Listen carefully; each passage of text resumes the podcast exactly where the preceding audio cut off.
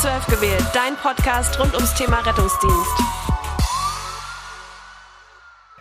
Alrighty, mighty, what's up? Happy New Week! Was geht ab, Leute?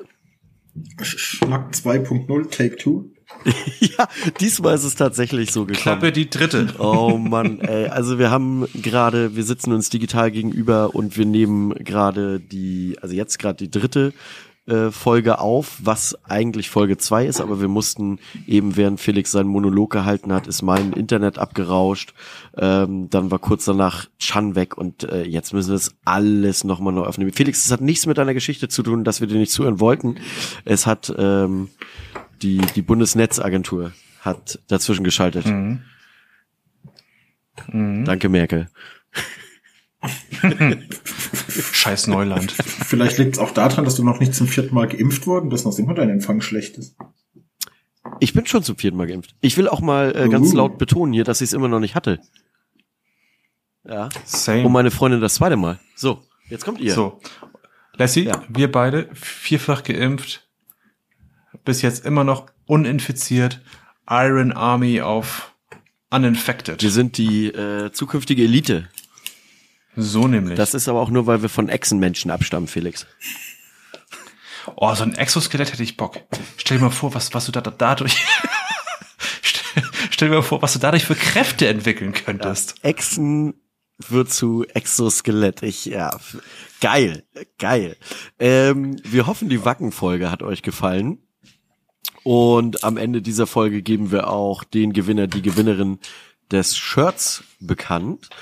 Äh, aber dieses, jetzt wollen wir uns hier mit, mit äh, Einsätzen unterhalten. Mein Gott, ich habe richtig Sprachstörung. Ich, es hat mich so aufgewühlt gerade hier. Ich musste, musste in den Keller rennen, äh, das ganze Haus den Strom neu starten, die Nachbarhäuser lahmlegen, ein Glasfasernetz also, verlegen. Stopp, stopp, stopp. Ja.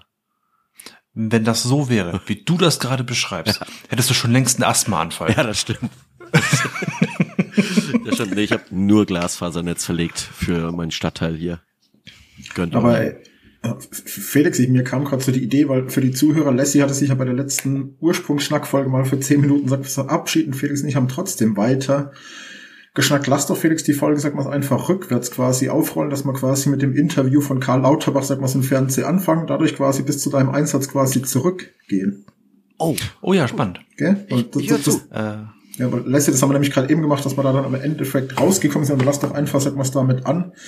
Ich glaube, viele Zuhörer, Zuhörerinnen haben es ja mitgekriegt, dass unser Bundesgesundheitsminister, sag mal, ein Interview im ZDF gegeben hat, also auch zur besten Stoßzeit Primetime, wo er quasi von der Moderatorin drauf angesprochen worden ist, dass Rettungswagen inzwischen immer längere Fahrtstrecken brauchen, die Krankenhäuser sich immer quasi mehr abmelden, nicht mehr aufnehmen können, weil sie halt Oberkante, Unterlippe voll sind. Und was macht dieser Herr Lauterbach quasi, anstatt dass er einfach mal sagt, ja, es ist so, Leute, überlegt euch, ob ihr ins Krankenhaus müsst, probiert das Gesundheitssystem zu entlassen. Nein, er tat es quasi als Einzelfall ab, wo ich mir gedacht habe, was stimmt mit dir nicht? Du hast jetzt die beste Möglichkeit, weil ZDF zu der Uhrzeit gucken halt echt Millionen ja. von Leuten quasi an. Jetzt einfach mal zu sagen, ja, es ist so, wir laufen am Limit, wir laufen am Anschlag, der Rettungsdienst kann nicht mehr, die Krankenhäuser können nicht mehr, die Situation ist quasi fünf nach zwölf. Bitte überlegt euch, ob ihr mit Durchfall oder was auch immer wirklich ins Krankenhaus müsst, lasst uns alle das Gesundheitssystem entlassen. Nein, er streitet es quasi auch noch als bedauerlichen Einzelfall ab. Das ist ja irgendwie so dieses Politiker-Lieblingsstatement. Das ist ja alles, was irgendwo passiert, ein bedauerlicher ja. Einzelfall. Und nein, für alle, die sich mit der Materie nicht so auseinandersetzen,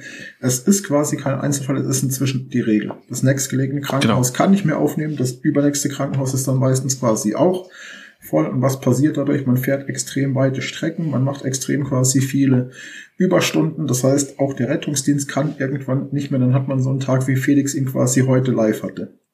Genau. Und auch an dieser Stelle möchte ich nochmal erwähnen, ich distanziere mich ausdrücklichst von den Aussagen unseres Bundesgesundheitsministers. Das ist wichtig. Und wir reden hier ja immer noch über äh, den Regelrettungsdienst gerade, ne? Also wir reden mhm. hier in der aktuellen Situation nicht von irgendwelchen Großschadenslagen, dass die Krankenhäuser ja. da überladen sind, sondern von dem, wie es alltäglich gerade so ist in den deutschen so, Städten und Gemeinden. Und, und wie und wie ist es nämlich alltäglich? Das habe ich gerade auch schon zu Chan gesagt. Ja. Ich hatte letztens einen Patienten, der palliativ eingewiesen werden sollte, weil die häusliche Situation einfach nicht mehr handelbar gewesen ist. Alles kein Problem, ich lasse mir Zeit. Ja, ich habe dafür wieder länger gemacht. Okay, ist so, Berufsrisiko. Aber das nächstgelegene Krankenhaus ist nicht aufnahmebereit, das heißt, wir müssen wieder ins nächste fahren. Du kommst ins nächste Krankenhaus, ähm, machst deine Übergabe, kommt die Schwester zu dir und sagt, ey, warum fahrt ihr eigentlich zu uns? Wir haben stationär eine Bettenauslastung von, haha, äh, 112 Prozent. Ja. So, das heißt, im, äh, übersetzt bedeutet das, Patienten, die stationär aufgenommen werden, schlafen auf den Fluren. Da wird ein Bett hingestellt, wenn es eins gibt, und dann schläfst du auf dem Flur. Ja. In Deutschland. Sind wir in Mogadischu? Und vor allem äh, in Krankenhäusern der Maximalversorgung. Die, so. also wir können uns jetzt, äh, wir, wir wollen ja deinen spannenden Einsatz gleich hören und uns jetzt gar nicht so auslassen, gehört ähm, Krankenhausversorgung in private Hand oder ähm, woanders hin. Das ist, glaube ich, so eine Grundsatzdiskussion. Aber ja, ja, aber letztendlich ähm, ähm, heute mal wieder erlebt, morgens noch zum, zum, zum Notfall, der sich hinterher auch noch als Covid-positiv herausgestellt hat, äh, womit wir aber schon von, auch von Anfang an gerechnet haben, der na, parallel seine, seine Anaphylaxie geschoben hat. Dem haben wir halt äh, behandelt, geholfen, ins Krankenhaus gebracht. Ja, schön. In welches Krankenhaus haben wir ihn gebracht? Schön weit weg, Richtung Altona, weil kein anderes Krankenhaus Aufnahmekapazitäten hatte, weil wir brauchten ja ein Isobett, ne? Und dementsprechend weit ging es dann weg. Ich, ich will mal ganz kurz, weil das hatte ich auch in meinen ganzen Diensten, bevor ich in Elternzeit gegangen bin, mal eine Lanze fürs AK Altona brechen. Gefühlt sind das immer so die, wenn kein anderes mehr kann oder will. Ich wurde dann da so oft noch aufgenommen für so die Ortsunkundigen. Also es kann einem noch viel, viel schlimmer treffen als Altona, weil ja, es ist zwar immer eine Fahrtstrecke, nur ich finde halt, mit Sonder- und Wegerechten. Du bist halt relativ schnell auf der Autobahn und das Schöne ist, das Krankenhaus liegt direkt quasi an der Autobahnausfahrt. Der Rückweg ist ab und zu mal ein bisschen, ähm, sag mal, bescheiden, aber ich finde echt Chapeau quasi an die, dass die echt noch viel quasi, sag mal, wegarbeiten, was uns noch viel, viel schlimmer hätte machen können. Ich gebe dir da grundsätzlich absolut recht schon. Das Problem ist aber, dass diese Lanze hätte ich bis vor ein paar Wochen, Monaten noch fürs AK Barmbek gebrochen. Äh, bis vor einigen Wochen hätte ich es noch fürs äh, AK St. Georg gebrochen. Aber das ist ja, das ist ja eine Kausalkette, die da irgendwie, irgendwie ein Stück weit zusammenbricht. Und zuerst ist es das eine Krankenhaus, dann kriegt das Krankenhaus das auch nicht mehr hin, dann ist es das nächste, selbe Prozedur, dann kommt das, dann kommt noch ein neues Krankenhaus ins Spiel und so, so, so, so schieben wir die Probleme immer weiter weg, immer weiter weg. Und bricht zusammen letztendlich sind wir dann ja heute Morgen äh, in Altona gewesen. Alles okay. Wie gesagt, Berufsrisiko, dass ich länger machen muss, kein Problem. Dann im Status X zurückgefahren. Also der Leitstelle Bescheid gesagt, wir sind im Status X. Status X bedeutet für uns, wir sind eigentlich schon längst im Feierabend, sind aber halt noch unterwegs. Wenn wir alarmiert werden, dann für wirklich lebensbedrohliche Notfälle wie Herzinfarkte, Schlaganfälle, Reanimation, schwerste Verkehrsunfälle und so weiter. Dann kam es natürlich, dass wir gerade wieder zurück in Norderstedt alarmiert wurden, äh, in, in eine Straße mit, mit, mit einem Hochhaus, wo dann eine Person, Achtung, Triggerwarnung, Suizid, ähm, drohte zu springen. Und dann sind wir dahin, haben uns irgendwie entsprechend organisiert, möglichst kein Blaulicht, Horn und, und was nicht alles, Nebenstraße, um, um ihn gar nicht erst dazu zu bringen, äh, sich durch uns veranlasst zu fühlen, zu springen. Haben da mit der Polizei zusammengearbeitet. Die wollten wohl auch ein, so, ein, so, ein, so ein Verhandlungsteam holen, war wohl nicht erreichbar, hätte es glaube ich auch gar nicht geschafft, weil äh, sad but true, Person ist gesprungen, wir dann hin, in eurer Gegenwart. zu unmittelbar, ja. Also wir waren natürlich nicht im Gefahrenbereich, weil so okay. jemand, der, der springt, kann natürlich für uns auch eine Gefahr darstellen. Ja. Der wird, der wird dumm gesagt einfach zum Geschoss.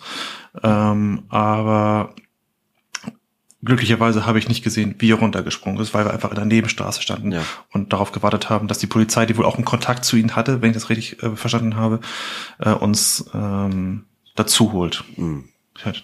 Haben sie gemacht, als dann ja, so haben wir halt noch versucht zu reanimieren, weil am Anfang natürlich noch Schnappatmung da war und auch noch eine elektrische Aktivität, allerdings auch pulslos. Ja. Long story short, hat nichts geholfen, ist verstorben, weil das Ganze ja irgendwie schon äh, im Rahmen einer gewissen Öffentlichkeit stattgefunden hat, natürlich dann auch äh, die, die Kripo da irgendwie ein Interesse auch an diesem Fall zu verfolgen und genauer zu untersuchen. Dementsprechend ähm, nach Rücksprache mit dem KDD haben wir dann den Patienten, der sich in der Öffentlichkeit befand, ähm, zum Bestatter äh, gebracht, bis wir dann wieder zurück sind äh, an, an die Wache äh, und das Fahrzeug übergeben haben, Protokoll geschrieben haben, den Einsatz nachbesprochen haben. Wir hatten mich noch einen Praktikanten dabei. Mhm. Also Azubi der, oder, oder Praktikant oder Stundensammler? Nee, nee, Einsatzsammler? Nee, richtig, äh, richtig äh, äh, Praktikant, mhm. die 160 Stunden für einen Rettungssanitäter. Dem muss man natürlich auch ein bisschen auffangen und ja. auch einfach Hilfsangebote unterbreiten, wenn er sie dann nutzen möchte. Ja, logisch. Und als wir dann der Leitstelle Bescheid gegeben haben, dass wir uns nach dieser ganzen Zeit nicht mehr dazu in der Lage sehen, noch irgendwelche Einsätze zu fahren, weil unser Auto A überhaupt nicht mehr fresh ist. Mhm. So, das ist ausgebombt gewesen, weil wir innerhalb kürzester Zeit alles gegeben haben. Wir aber auch einfach personell, persönlich ja. nicht mehr einsatzfähig waren. Hat Leitstelle nicht interessiert. Aussage war, Drückt mal die Eins, ihr seid wieder bedingt einsatzbereit. Zum Drücken kann ich euch ja noch losschicken. So. Äh, das ist das Niveau, auf dem wir uns bewegen. Ja. Und also da so viel äh, zum Thema Miteinander, ne? Genau. Ähm, ich bin fester Überzeugung, dass ich äh, nach einer ent solch entsprechenden Zeit, nach meinem Dienst, nach einem Nachtdienst, keine effiziente Herzdruckmassage mehr äh, durchführe. Chan hat das eben gerade richtigerweise angemerkt, dass wir als solches aber auch ein krasses Risiko im Verkehr darstellen. Ja, auf jeden, auf jeden Fall. Wir sind, wir sind müde. Wir haben viel mehr gearbeitet, als das Arbeitszeitgesetz eigentlich hergibt und erlaubt. Ich soll aber trotzdem noch. Und manche Leute haben auch einfach noch einen sehr langen privat Nachhauseweg vielleicht, ne? Auch das kommt ja zusätzlich genau. noch dazu. So, ne? Das heißt, ich soll, ich soll über mein Dienstende, was, was wirklich lange über Dienstende äh, sich, sich hinaus verzögert hat, soll, soll ich noch mit Sonderrechten, wo das äh, Risiko eines Verkehrsunfalls ja um ein zigfaches erhöht ist, soll ich dann auch noch mal wieder mit Sonderrechten losfahren? Und nee, das passt nicht, Leute. Jetzt überleg mal, was dann in der Presse los wäre. Jetzt käme es quasi zum Unfall. Die Presse ist ja dann relativ schnell damit quasi alles auszuschlachten. Dann steht dann in einer bekannten, sagen wir Zeitung mit den, sagen wir vier Buchstaben, wo so ähnlich klingt wie blöd, steht dann von dem hier Rettungsdienst baut nach keinem 16 Stunden schweren Verkehrs und was meinst du, was dann quasi, sag mal, los ist. Dann heißt es wieder, der kann nicht fahren, warum pennt der am Steuer an? Dann geht wieder diese ganze Kaskade quasi los. Das ist. Ja. Und von dem her nochmal Chapeau an Herrn Lauterbach für dieses grandios beschissene Interview. Ähm, ich hoffe, dass ihr euch, also erstens, dass ihr es für euch irgendwie gut verarbeitet bekommt, äh, gut nachbesprochen habt, also gerade wegen dem Praktikanten und äh, dass ihr trotzdem eure Ruhezeiten einhaltet, weil ich weiß ja, wann du mir geschrieben hast, wann du die Wache verlassen hast. Ähm, insofern alle, die dann heute da vielleicht noch mal in die Nacht gehen müssen, ne? Äh, wir haben eine gesetzliche Ruhezeit und dann ist dem halt so. Und ich glaube auch, ähm, also das ist ja auch so ein bisschen wieder wie das, was Pfleger Ricardo sagte. Ich glaube, wir müssen gemeinschaftlich anfangen, damit ähm, Nein zu sagen, ne? Und immer diese Sachen zu machen, so immer wieder einspringen aus ähm, ja aus so einem altruistischen Denken und wir müssten das jetzt machen, ähm, Ruhezeiten verkürzen. Wir schaden uns damit im Endeffekt selber. Ähm, wir helfen der Branche nicht, der Politik fällt es nicht auf, weil die Autos rollen und ähm, es fällt halt erst auf, wenn, wenn Dinge fehlen. Das kennen wir, glaube ich, alle. Oder was passiert, ne? Genau, genau. Ja, also ich muss aber auch nur ganz kurz eine Lanze für unseren Arbeitgeber brechen. Ja. Der ist da wirklich sehr entgegenkommend gewesen. Und äh, da haben wir eine, eine, Lösung gefunden, mit der ich absolut zufrieden bin. Ich, ich hoffe, mein Arbeitgeber auch, aber ich gehe ganz stark davon aus. Und also heute habe ich richtig Rückendeckung verspürt. Sehr gut. Ja, das, das so. Das ist doch ein nettes Schlusswort und wir haben die letzten fünf Sekunden.